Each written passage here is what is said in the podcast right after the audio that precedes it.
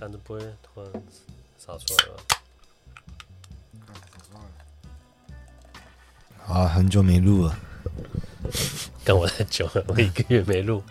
嗯，而且我上一次录的时候还失去意识。我先跟大家说一下我在忙什么。先不说工作，反正工作就是有案子在赶嘛，然后没日没夜的。但除了工作之外，我每天都有事。我上来说会不会都没有人来我家？就我说完之后，每天都有人来我家，有时候还一天来三组。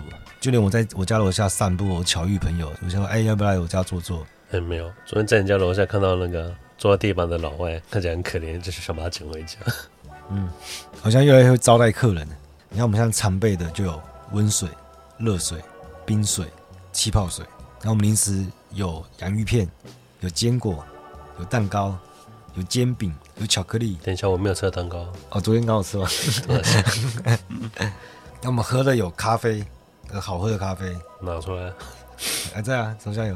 还有茶包，那种啤酒多种可选。我们还有威士忌，十二年单一纯麦。然后像调酒，飞普也可以处理嘛。我们还就买点小黄瓜，我们放点音乐啊，灯光啊，而且又有不同组合配合不同氛围嘛。不同的歌单，我其实我比较注重灯光，但飞普注重味道，所以我们家也有不同的精油，有线香，还有我们平常会用什么味道，食物味道太重，我们就会用什么盖料。我们现在就是缺投影机而已，然后，但是我想要这个投影机，想要等到有找到便宜的再买就好了，不急啊。然后我们现在有缺那个就是大冰块的制冰盒，然后像熟食我们有准备鸡块啊、水饺、咖喱可以选。然后、我们之前有准备过水果盘，其实我觉得水果盘是蛮好用的，招待客人。但水果它问题就不好保存，所以我还在考虑要不要常备。感觉这一脸想要收费的脸，你觉得门票是多少合理啊？然后而且每次客人离开，我们都会开检讨会，问客人说：“哎，这体验如何啊？”每个都是五星好评哎。其实客人讲的都没什么参考价值，我们我们都是自己在讨论，哪边要再精进。其实像我们就有点后悔，我们买十二年的 whisky，。其实我们应该捏一下，是直上十六年。好，欢迎来到今日哲学，为你提供最新的哲学资讯。我是表子，我是 Diego。然后我们家大部分的东西都是在 IKEA 买的嘛。就我喜欢 IKEA 是因为它有普遍性的，它就是可以用用便宜的价格去买到有有设计感的东西嘛。难怪有一天我我在家跟一群朋友聊天，然后聊聊，我就看着觉得好奇怪啊。就是看着感觉这里很像一个场景，然后我们就像一群演员在聊天。其实整个客厅就像 IKEA 的展示间一样。然后我们现在住了将近一个月嘛，那还是维持得很好。然后我们自己定出很多规定，好像什么布要擦什么东西，碗盘跟玻璃杯的海绵也分开，然后擦干的布也分开。另外我们还有防尘的布，然后桌面、地面、家具的布都分开。打扫也都有规定，就是一定先吸尘器吸，再用粘的，再用布擦。然后我的房间又不太一样，它是另外一种感觉，它不像展示间，因为我们家是挑高嘛，那楼上是阁楼，但是是独立的两房两卫，它是对称的，但比较小，所以感觉很像那个，我不知道它叫什么，就是人家后车厢打开，然后改装成卧房那一种。什么打开？后车厢。哦，有点像露营车这种精致小巧的。不是啊，我就讲我进来感觉进、嗯、来就很像那种青年旅馆。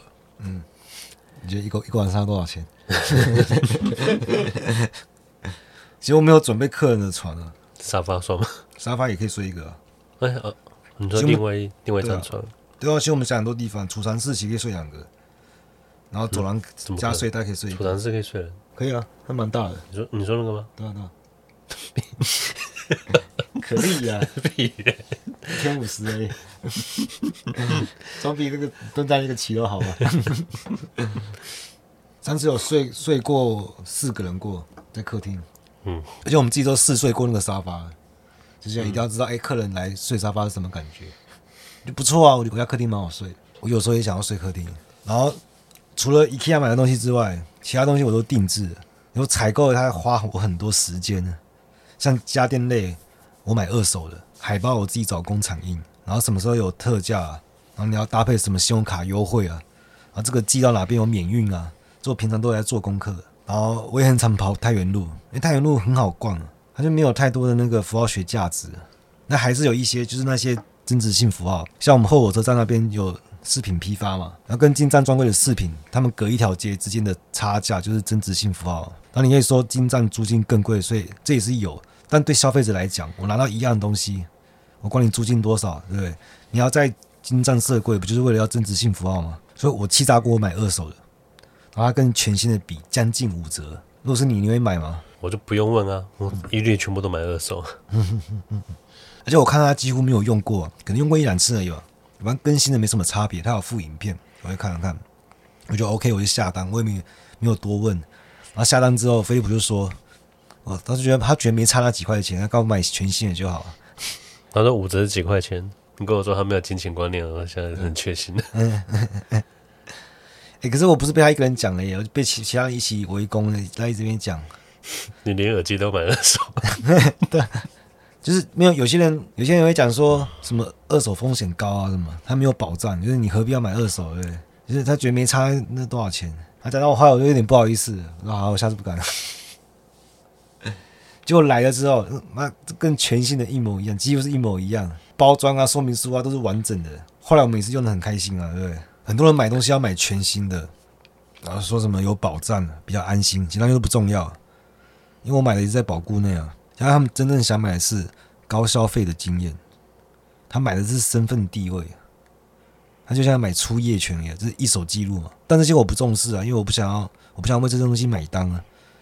有些东西我会省下来，但有些我会花，好像是有时效性的、急件的比较贵，必要花的我会花。但像家电，我会没那么急，我可以慢慢挑，没差。太原路我买很多，我自己要 DIY 的。那我有跟我朋友他家里做装潢五金，我有跟他拿一些零件，像是我那个储藏室门关不紧，主机就装了一个磁铁，我是帽子反戴，然后一边拧螺丝，一边喝啤酒，感觉很棒，然后就把生命力灌注在家里每一个角落。不是啊，嗯，你就装个磁铁，你自己这边自我感觉也太良好了，也太沉浸了。然后我感觉我是伟大的功能。哎，不过太原路其实没有我想象中那么便宜。就是其实有些东西在大串买，像挂钩之类那种小东西，我会去大串买。然后像像吃的，我们就是一次去 Costco 买齐嘛。所以目前我们家已经算完成了，就该买的都买了。然后剩下的都是一些补充性的，就慢慢慢补齐就好。像是盆栽啊，我会慢慢做一点绿化点缀装饰。所以之前来做客都是试营运，而且他们他们也都不是我原本预想会来的客人，都是刚好有事来找我们。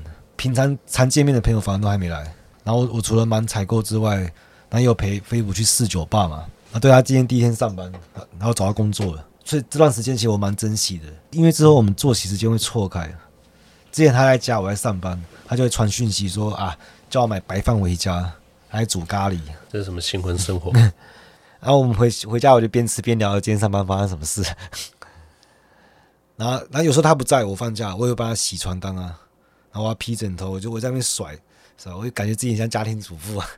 我把家整理好，然后把床铺都铺好，衣服都折好放在他床上，然后我就很期待他回家看到的反应。所以我很珍惜这段时间的，坐在一起吃饭，除了放假之外，可能就很难了嘛。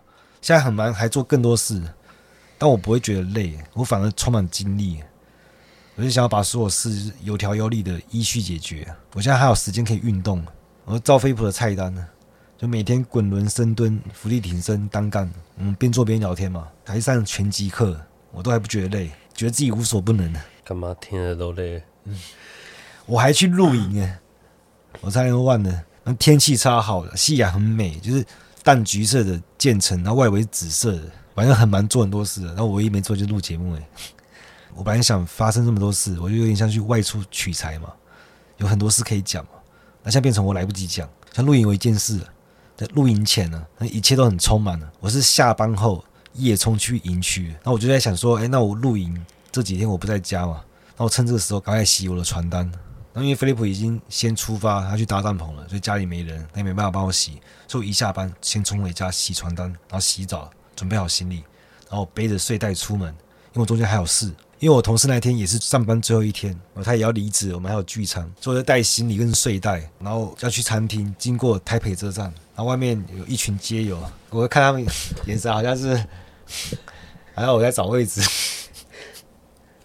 他们的眼神说啊，有新的学弟来了，嗯，嗯，因为我本来就穿得像第一天流浪流浪汉嘛，我还拿睡袋。对，说到这个，其实台北车站也算那个台北的一个门面。哎，例如说一个外国人来到台北车站，那你出来看嘛，一 一个流浪汉也不错，他还可以看到我们的人情味啊。我们对流浪汉是很……那我觉得这是应该是要更积极介入，去帮助他们 回到那个正轨上。之前郝龙斌有帮他们盖房子，送他们。没有，他最需要是房子而已。是啊，导览什么的，哦，打扫啊，强迫他们打扫。哦，要打扫才能睡哦。啊，最近叫我抽根烟。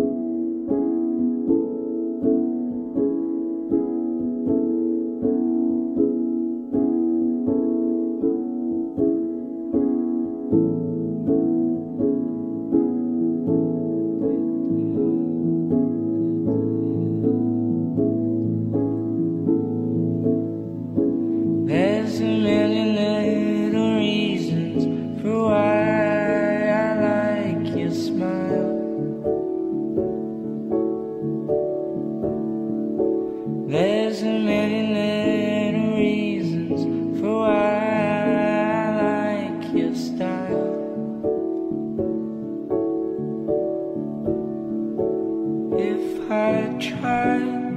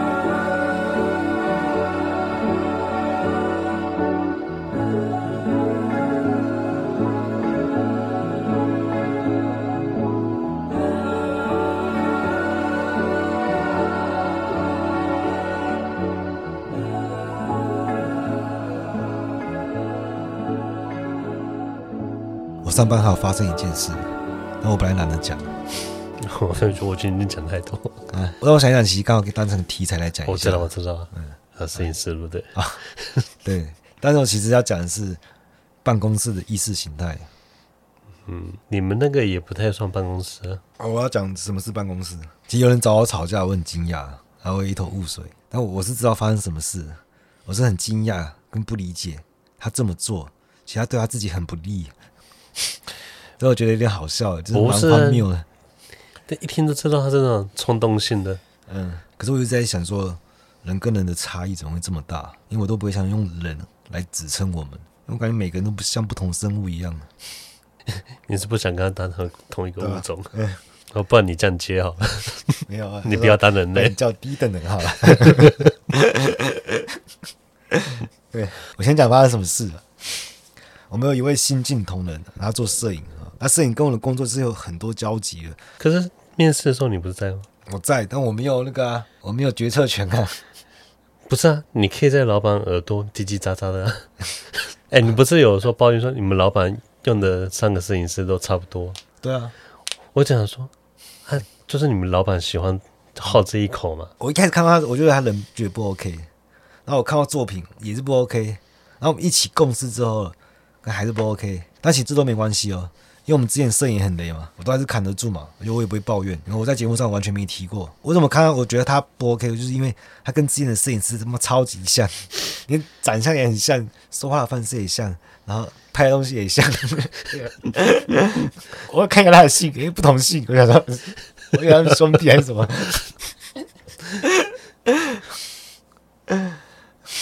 但我不相信很会看人这种说法。就是还，我觉得还是要靠实际的相处，但偏偏每次都被我看中，然后就跟我第一印象一模一样，然后我没办法，我就看那么准，所以我尽可能的帮他，然后我不想让他难堪。老板问他表现怎么样，我都是说啊，可能要再观察一下。叫叫老板，你你也观察一下嘛，一定要好好观察一下。那他做错，我就跟他说没关系，你慢慢熟悉就好。然后他做太慢，我也说没关系，我后续接手就可以。然后我已经尽可能给他最多的帮助，即使在我很忙的状况下，我还是去分摊他的工作，因为我让他有充裕的时间上轨道，所以我都交办他最简单的工作。我还先预测他会搞砸，所以我就先跟其他窗口协调好，说这个排程延后一周。让他练习没关系啊，如果别人有交办他做其他事情，我会跟他说，你以其他人为主没关系，因为我知道其他人的容错空间没有我这么大。然后他各种犯错啊、小缺失啊，我都放掉不讲，会严重影响的我才提。然后有一次他他有一个关键的画面没拍，因为我这我不讲不行，我就跟他说，哎、这要拍，然后他就停住了。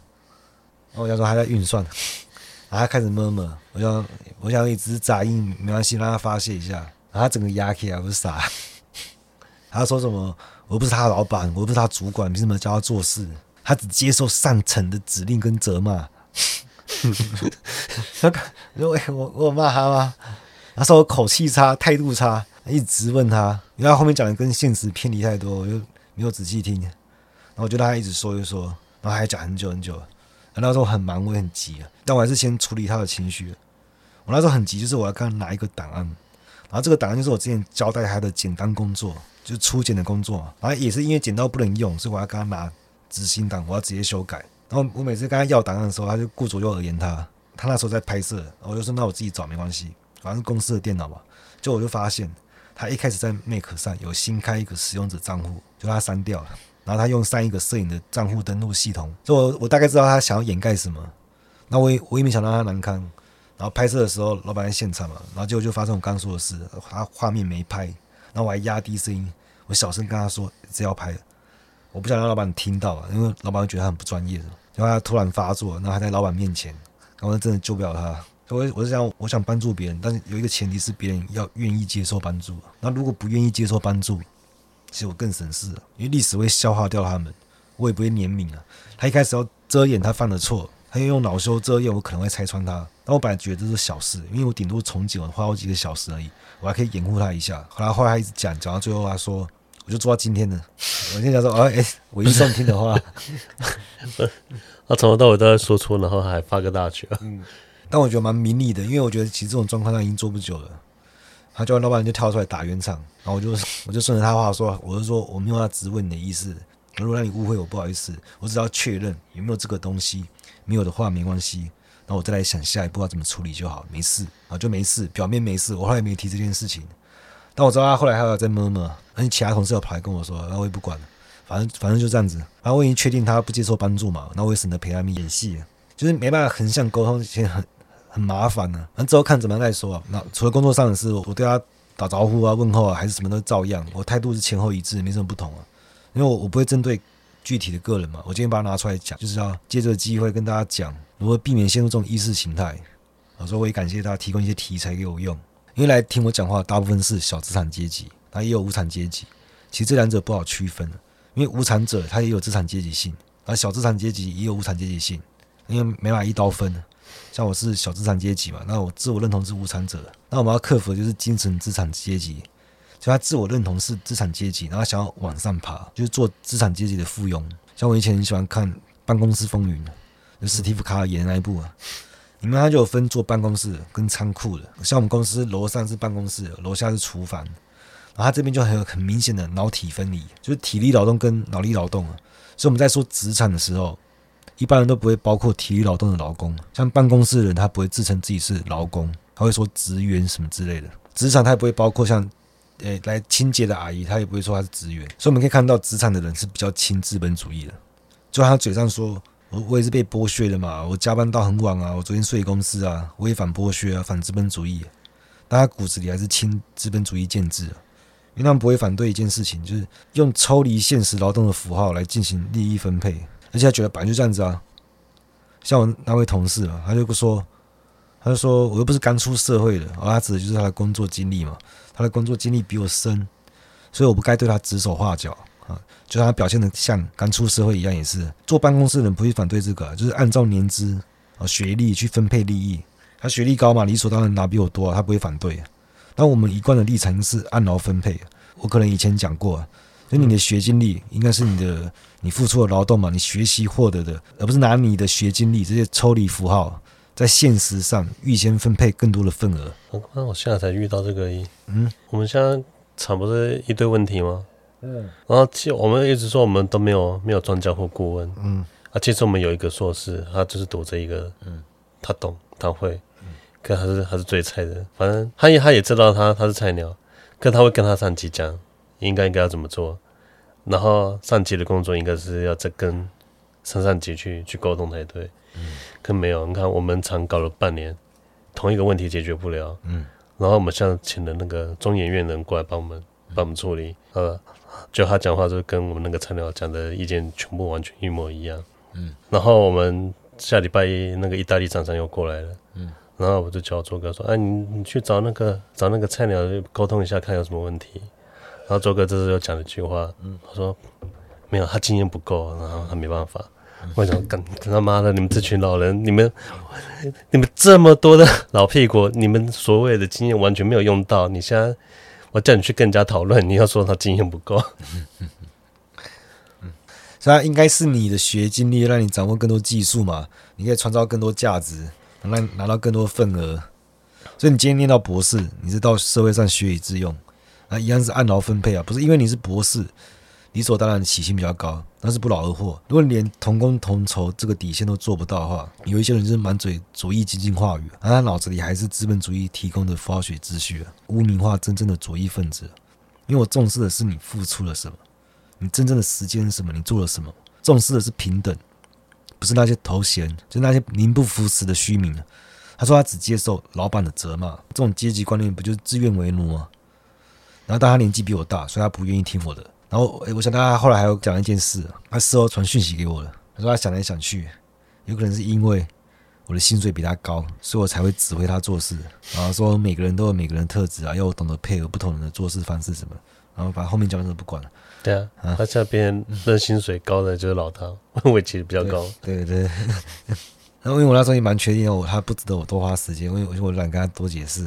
我突然想到那个我有个不好的传言，嗯，那别的单位有个有个新人进来，嗯，然后然后就不经意的聊天，然后就他就聊说啊，你就是你就是 Diego，我说对啊对啊，我是 Diego 这样，他说你就是那个。人家说薪水很高呢，那一位我干他妈的，为为什么薪水很高？我他妈我是今天是我可以一直加班，你们你们没办法加班或者不愿意加班而已。嗯，我没办法跟你借钱了。有一个，我在这里工作两年多嘛，然后我也换过两两个主管，到现在我没有主管很久了，然后其实甚至没有主管更好了。嗯。然后，对，你也感觉出来吗？其实我没什么好谦虚的，因为我工作能力很强啊。重点就只是把事情做好而已嘛。我以前要先应付主管，然后再应付老板。我现在没主管，我更轻松，我只要对老板一个人就好了。因为我对我老板的他的点我都很清楚嘛，所以现在工作完全就是我在掌握进度，我在分配工作，而执行都是我来做嘛。因为老板就只管最后的审阅。当下，当你一位新进同仁，那你就想要变动一个运行良好的秩序嘛？因为主管原本工作是嗯。这样讲不对，主管应该是要让传递上面啊，搞算了。主管到底，主管其实真正是来过慢进度的，增加沟通困难，完全传不到没错的东西。我说第二个，全部自己揣测善意。第二个，第二个，做哥在哪里？我没有做哥，他在他在另外一边瞎忙。我就是放他去那边瞎忙，他不会打扰我，也不会去打扰其他人。做哥，这个那个那个东西处理没？赶快去弄，把它支开。嗯，真的不错哎，真的可以躺着录哎。啊，然后他说我态度差，其实我从来没有听过人家评论过我，因为我都觉得我自己像圣人一样的。但我 我这个态度也没有很好。那我知道他为什么他会这样觉得啊，就是因为我年纪比较小啊，自己比较浅，所以凭什么对他指手画脚的？必须变成说我说什么都。但你们是差很多吗？没，诶，应该也可能快差个十岁吧。啊，差那么多？嗯，等一下，嗯，哦。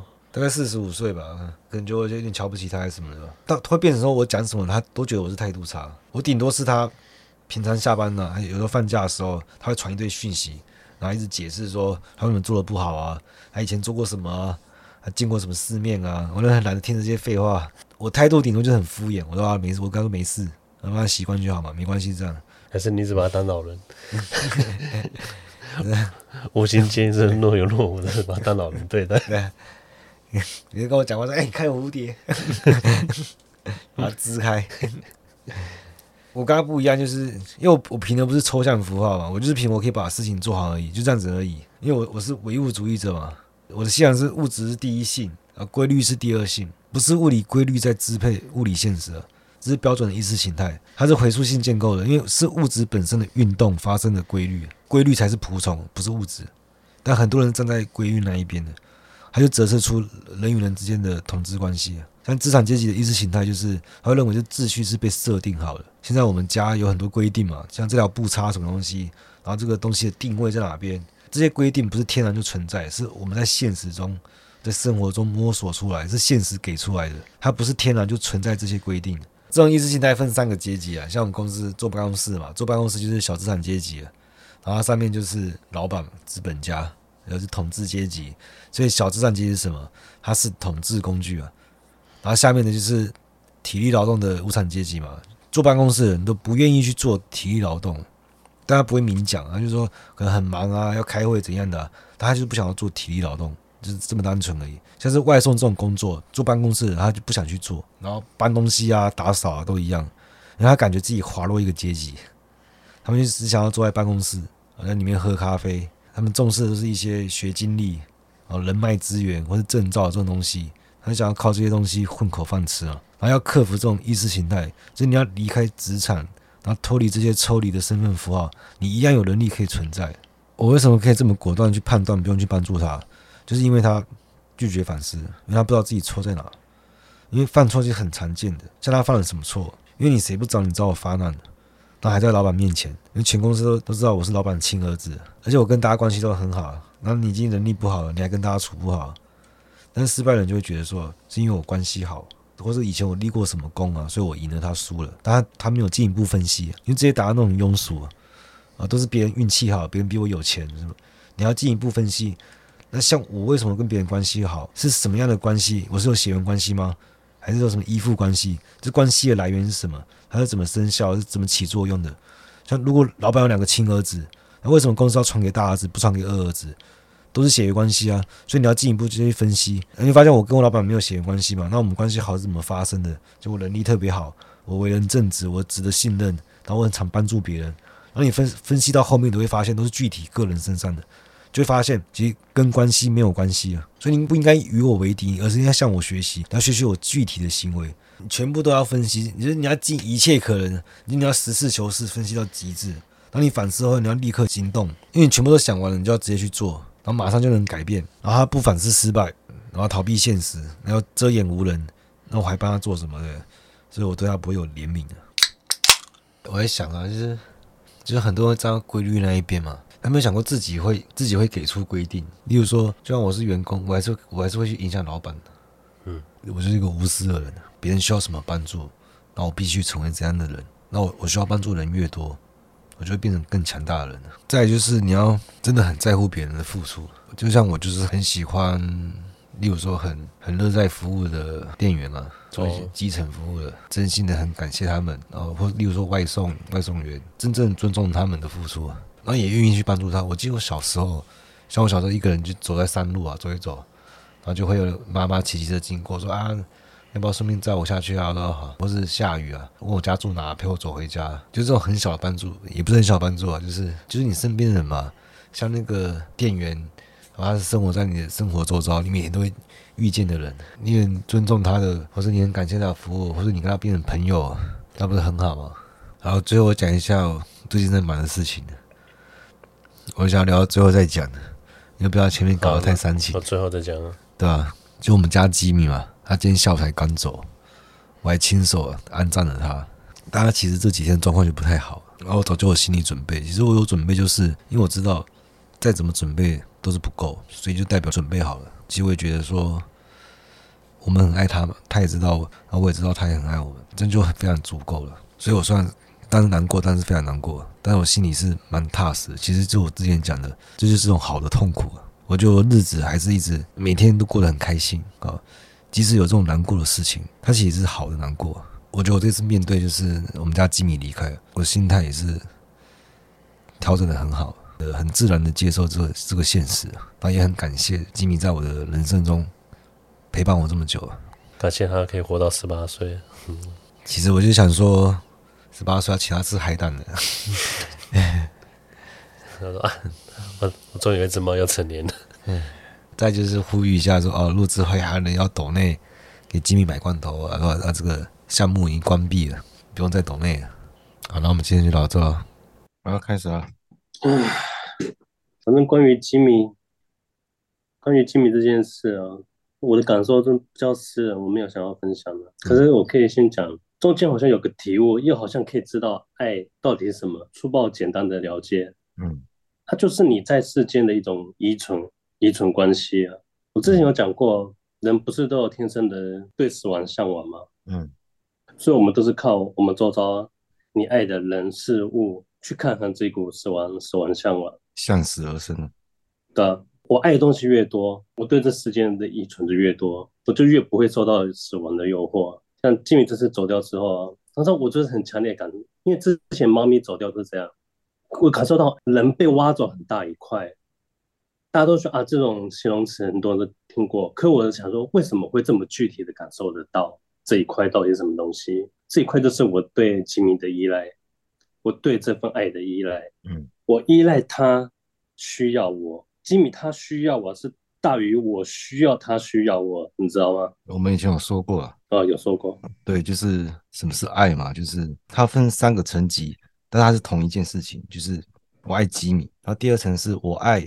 吉米爱我，那第三层是我爱的是我爱吉米爱我，就是为什么现在大家会觉得小那个宠物会取代小孩的重要性？其实他们的本质都差不多啊。我们想要被满足、被需要这个需求，然后宠物有一点比小孩强，就是它不会长大，它有个幼儿性、幼儿属性，它是永远存在的。应该是说幼态啊，啊，幼态，对，嗯、我听起来好像我们就是你知道，一直汲取它这个幼态，汲取它这股能量。因为我对基米是灌注非常多我的爱嘛，我的生命什么的。虽然他离开了，那个难过又是幸福的，就是因为我灌注了他很多爱，但我感觉他过了美满的一生，这是非常真实的一种一种感受。这件事终于确定下来了。我觉得这边有个心态要跟大家分享一下，嗯，就是无论如何你都不要后悔，因为只有你会后悔，动物是没有后悔这个概念的，而且你也不要不要做到让自己后悔。我自己就有个教训了。之前我有一只狗，对对，嗯，对我自认它在它最后年老的时候，我没有把它照顾得很好。嗯、对它一样离开之后，可我就变成我很害怕回想到那一段，很怕想起它。看它就变成对我一种一种一种挥之不去的阴霾。对，我就就不敢，我不敢去去怀念它，一怀念它，我我也想到，就很像诅咒。我都说，人就是你，你就是尽量做到不要让自己后悔。进一步延伸了，其实你不管怎么做，都一定会有后悔，一定会，一定会。但是因为每一次后悔都是为了下一次做出更好的决定，就是我们之前在讲德性论嘛。那也是因为前面好几次，我觉得我自己做的不好，像第一次我就是拖到最后，然后其实后来回想起来，最后那一段日子，我们家第一只猫那时候得淋巴癌，整个过程它其实生活品质不好。然后后面活得很辛苦，其实那段回头来看，其实很没必要。他是不是用他的苦难在教育我们？对对对，然后反而变成。因为后来我们的所有动物离开都很快。对，所以我就他就让我说啊，那就是遇到要面对的时候，就是要果断一点。有时候，但是也不能太果断。然后这一次吉米是呃，我们大家去看医生嘛，然后确定他是肾衰竭，然后肾衰竭已经是不可逆的。你要继续维持他的生命的话，就是。你要灌药啊，喂食啊，然后要打点滴啊，因为他身身体已经没有办法储存水分，基本上这个已经不能叫生活了，他也会很痛苦。那时候我就已经确定说啊，他的状况已经不可逆了，所以这个时候是最好说再见的时候。运气比较好，就是这次当天我有请假，而且早上带他去楼上晒太阳，嗯，就像个盆栽一样，用个盒子把它装着。上去晒太阳啊，赶快下来补充水分，给它养分，跟猫咪植物啊。而且那时候天气很好，我还是有一点小干了。小干就是他最喜欢零食没有吃完。你说到这个，那时候我刚买那个宠物饮水机还没用到。那个零食就很像，知道我玩游戏这最高级药水，他说啊，我先存着不要用，紧急时候再用，然后到游戏全部的时候都没用到，超没用的。因为那东西买不到啊，所以说哎又省得吃。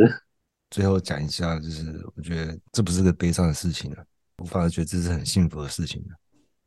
那我也是希望大家也是可以很好面对，不管是宠物或是家人的离开，对吧？而且像我这个年纪，渐渐的面对这种离开会越来越多啊。然后，只是我突然意识到说，哎，已经到了要面对这些东西的时候了吗？就是死亡，我们之前就讲过嘛，死亡驱力这件事情，就是翻生翻死啊。有死亡才代表活过，就是生死是同一件事情啊。看我竟然在想象，要是金敏突然从土里面爬出来变成僵尸猫，爬回家，我应该会继续养它。你有跟我同事讲一模一样的事情？什么事？好了，那今天就聊到这了，拜啊，好，拜拜。